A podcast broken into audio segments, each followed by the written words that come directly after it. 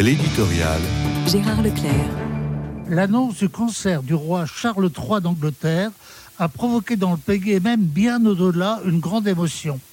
Cela ne fait pas encore un an que le fils d'Élisabeth II a succédé à sa mère et le voilà déjà dans un état jugé préoccupant. Sans doute est-il prématuré d'envisager une éventuelle régence du prince William. Mais la simple lecture de la presse anglaise montre à quel point le roi tient une place symbolique considérable et que l'annonce de sa maladie grave provoque une sorte de séisme psychologique. Et cela va au-delà du royaume, tant l'existence de cette famille a aussi valeur pour un monde peut-être frustré de symbolique. On s'en est aperçu aux funérailles de la reine et au sacre de son fils.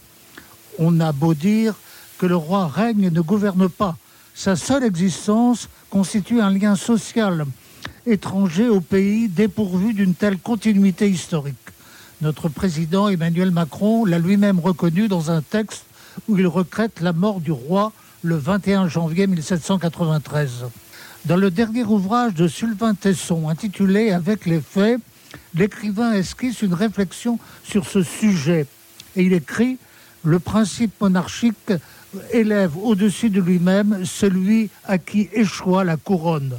Le roi rassemble les hommes et les hommes sont heureux de conférer à un autre qu'eux-mêmes le soin d'être plus grand que tous. Le roi n'est pas un être, c'est un principe. Et Sylvain Tesson d'ajouter, et qu'importe alors la médiocrité de celui qui a été couronné, le sacre constitue une opération d'alchimie.